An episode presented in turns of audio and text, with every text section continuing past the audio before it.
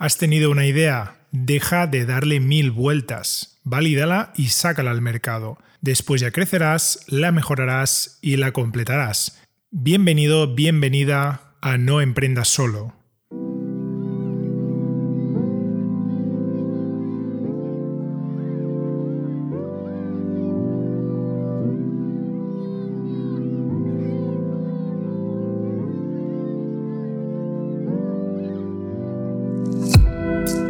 Hola amigos, ¿cómo estáis? Encantado de estar aquí. Mi nombre es David Lozano, soy publicista y diseñador web freelance. Llevo muchos años analizando y aplicando técnicas de diseño web en proyectos de todo tipo, desde comercios electrónicos, negocios personales hasta pequeñas empresas, y hay ciertos patrones que se repiten una y otra vez. Y en este podcast, que por cierto será breve porque este es un tema que podría dar para muchísimo más, te voy a contar las 10 cosas que las webs de éxito. Imagino que te estarás preguntando, David, ¿solo 10? Obviamente hay muchísimas más, pero el tiempo es limitado y he querido hacer una lista de las que yo considero que son las más importantes y que habitualmente son las grandes olvidadas. Pero antes de empezar te quiero dar un pequeño aviso. Esto que te voy a contar es fruto de mi viaje como diseñador y como siempre deberás probar, experimentar y sacar tus propias conclusiones. Este podcast va sobre ti, sobre tu proyecto y sobre tu página web. Vamos a ello. El punto número uno no tiene absolutamente nada que ver con el diseño y es probablemente el más importante de todos porque el diseño siempre se basa en esto. Tener un objetivo único y claramente definido todos conocéis seguro este refrán tan popular que dice quien mucho abarca, poco aprieta. Y es que en el mundo de la publicidad existe un término llamado Unique Selling Proposition o lo que vendría a ser en español la propuesta única de venta. Este término de hecho fue inventado por un publicista norteamericano llamado Rose Reeves el año 1961. Ha llovido mucho, mucho desde entonces, pero es un concepto que sigue completamente vigente. La propuesta única de venta la podemos fraccionar en tres. La primera es compra esto y obtendrás X beneficio. La segunda es que la propuesta de venta debe ser singular, única, tiene que ser diferente de la competencia.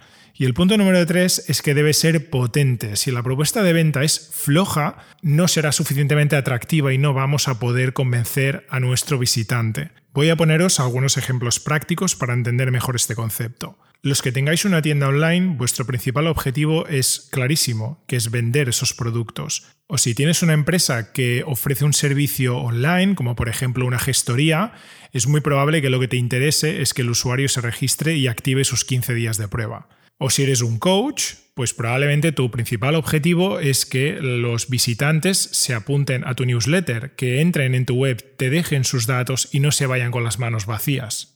Para que esto pase es imprescindible que la portada de la página web sea potente, que tenga un título atractivo, interesante, pero esto es algo que veremos en otro, en otro punto.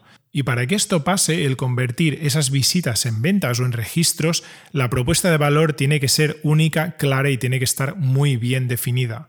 Y no te frustres si de buenas a primeras estás teniendo visitas y no tienes conversión, no tienes ventas ni registros, porque básicamente casi nunca se vende en una primera interacción. Por eso el concepto de la escala de valor es tan tan importante. Lo primero que ofreces normalmente tiene que ser de un coste bajo o incluso gratuito, tiene que ser fácil, de fácil acceso. Bien, vamos a ver el punto 2 que tiene que ver con el lenguaje. Las webs de éxito utilizan un lenguaje cercano y libre de tecnicismos. En mi caso, que vengo del sector tecnológico, esto es algo muy muy habitual. Se habla mucho de funnels de venta, de big data, de social selling, de growth hacking, de ROI, de SEO, de SEM, de inbound marketing, de engagement, de webinars. ¿Te suena esto, verdad?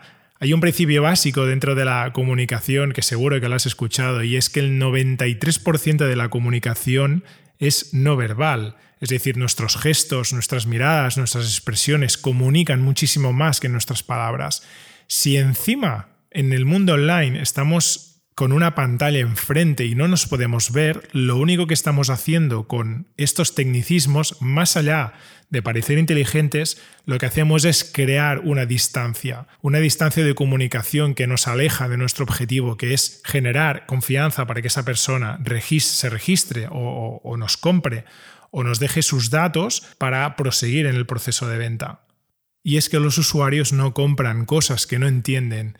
Y esto es un concepto importante, lo repito. Tu usuario no te va a comprar si no te entiende. Entonces, si estás utilizando tecnicismos en tu página web, de verdad te aconsejo que los elimines y utilices palabras más llanas, más cercanas. Casi seguro que así te va a ir mejor y tus métricas van a mejorar.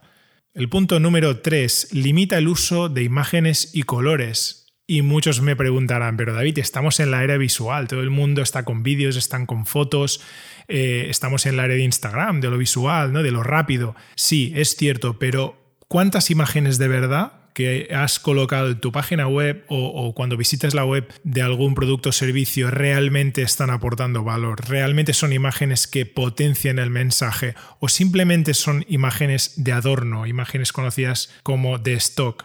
Cada vez que vayas a tu WordPress, a tu página web de e-commerce y vayas a subir una imagen, piensa de verdad si esa imagen va a aportar valor o no al usuario. Y luego tenemos el uso y normalmente abuso de colores en una página. Y es que en el diseño web utilizamos una regla conocida como la del 60-30-10. Por ejemplo, un 60% de color de relleno, como podría ser el fondo blanco de la web, un 30% de un color secundario un poco más potente, como podría ser un color crema, y un 10% de color de acento, que sería aquel que usamos para los elementos más importantes, como los botones de, llamada a la acción. Si te ciñes a esta regla, te estarás obligando a utilizar muy pocos colores, en la mayoría de casos tres, máximo cuatro, y eso te va a garantizar que tu web no va a chilar constantemente. Esto es importante y esto también, y esto también, sino que vas a tener que elegir, vas a tener que priorizar qué es importante y qué pasa en segundo plano. Punto número 4, ofrecer pocas opciones. Y es que la mayoría de páginas también tenemos demasiados botones que pulsar, demasiados elementos en los menús, demasiadas cosas que hacer. Y como decíamos en el primer punto, cuando el objetivo es uno, las opciones también se reducen. Estaba volviendo de un viaje y lo típico que tienes la nevera vacía y tienes que cenar. Y me paré a un hipermercado. No un supermercado, un hipermercado de esos bien grandes que nunca, nunca había estado. Solo tenía que comprar una pechuga de pollo y unas cuantas verduras. La parte de las verduras fue muy muy fácil, pero la pechuga del pollo, amigos míos, me dirijo al pasillo de pechugas de pollo y os imagináis de metros y metros y metros del mismo producto, diferentes marcas, diferentes precios. Estuve como cinco minutos para elegir un paquete de pechuga de pollo.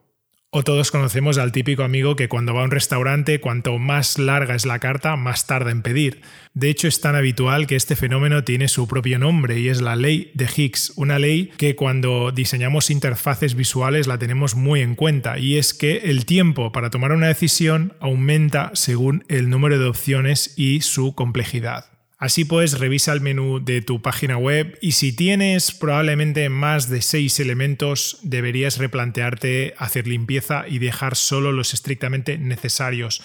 Yo suelo recomendar dejar en la parte alta todos aquellos elementos que estén alineados con tus objetivos y pasar en la parte baja el footer, la zona inferior de la web, todos aquellos elementos que sean secundarios.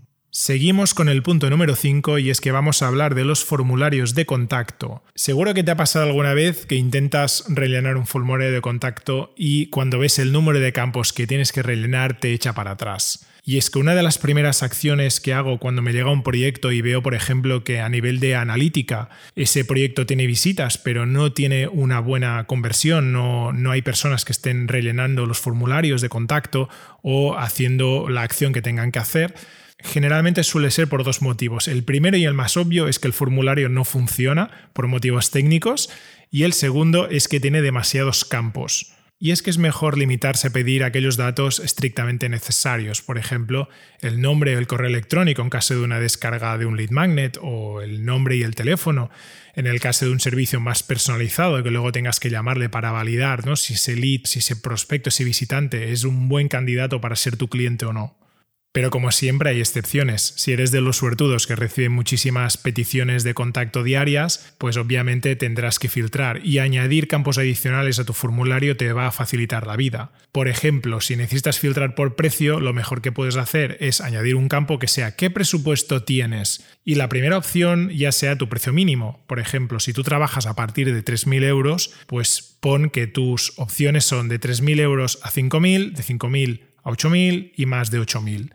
Con esto ya estarás filtrando a todos esos leads que tienen un presupuesto inferior a ese precio. Vistos los formularios, pasamos al punto número 6 y es que las webs de éxito cuidan la legibilidad de los textos. Y no sé tú, pero yo me hago mayor y cada vez me cuesta más leer los textos pequeños y de poco contraste. Y es que muchas veces no tenemos en cuenta o simplemente pasamos por alto el hecho de que hay muchas personas que tienen problemas visuales, que tienen limitaciones visuales, por ejemplo miopía o estigmatismo o daltonismo, etc. Por lo tanto, te recomiendo siempre que pongas un texto en tu web que sea legible, es decir, que haya una suficiente diferencia entre el fondo y el texto. Por ejemplo, si tienes un fondo blanco, lo mejor que puedes hacer es poner un texto negro.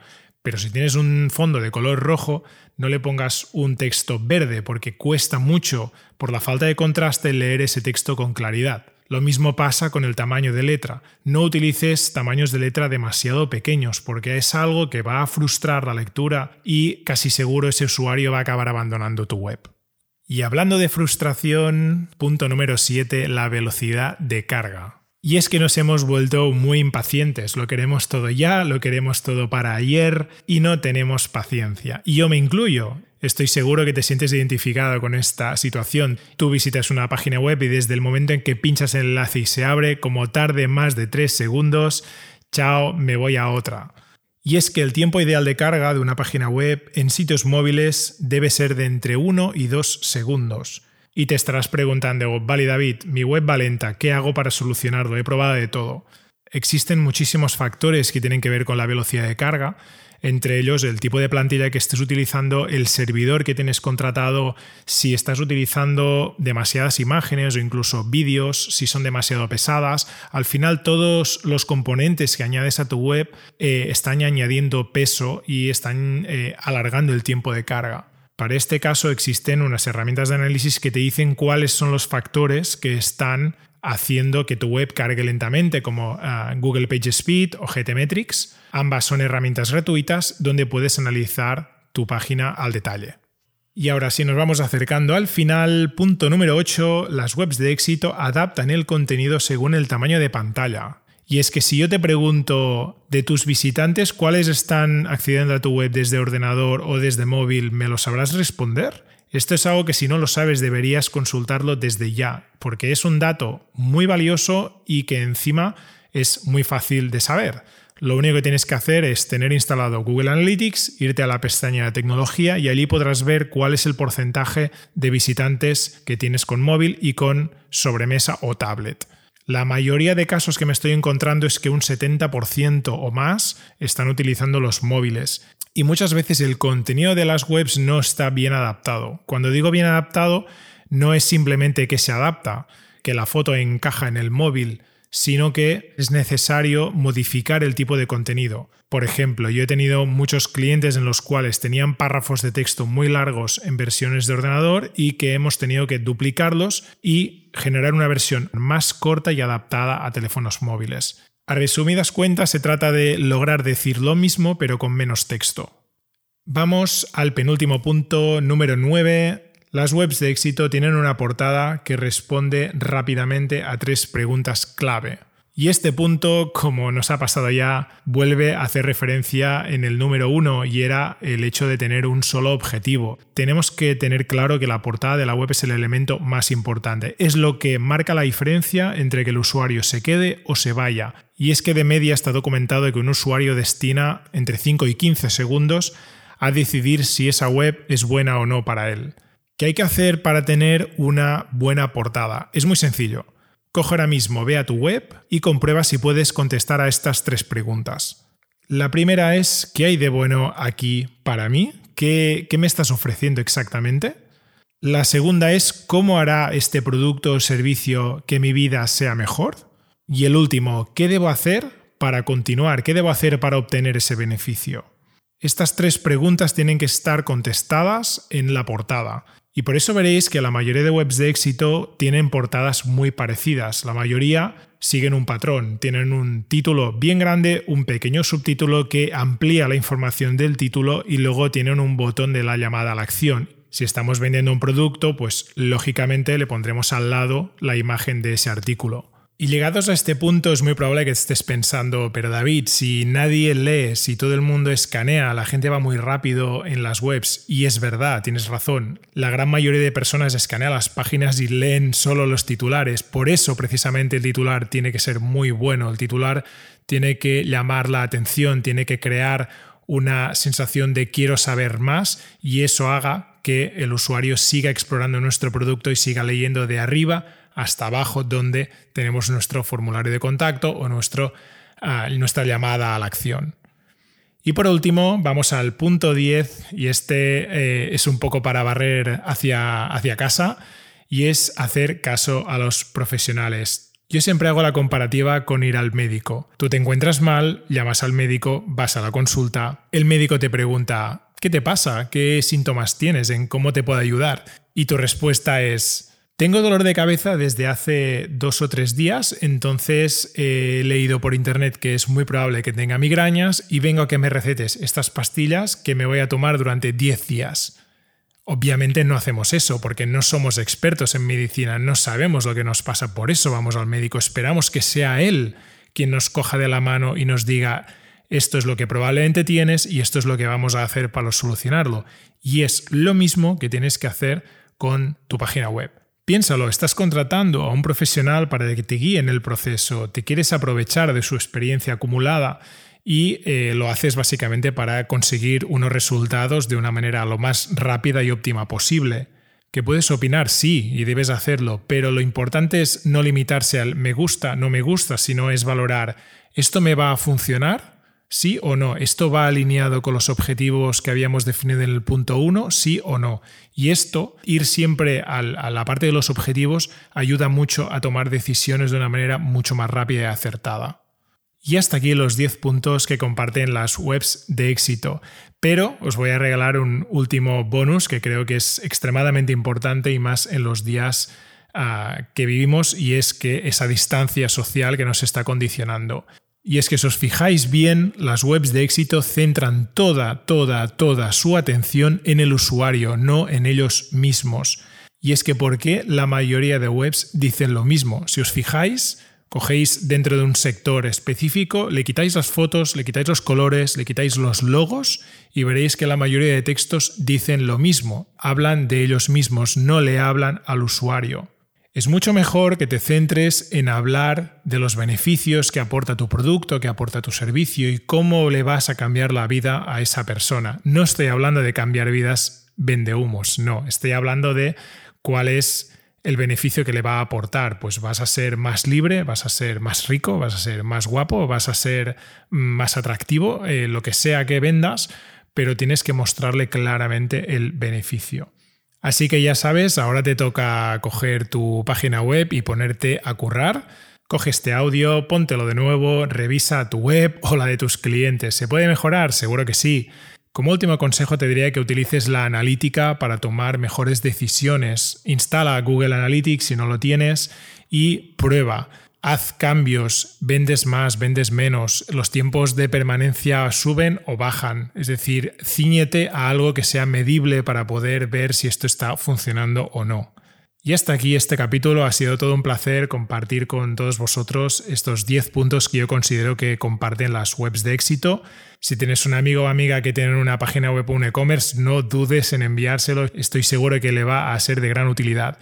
Por último, si quieres contactar conmigo, puedes hacerlo a través de mi página web, davidlozano.pro, y nos leemos o nos escuchamos. Que vaya muy bien y que disfrutes del día y a meterle caña a tu web. Chao, chao.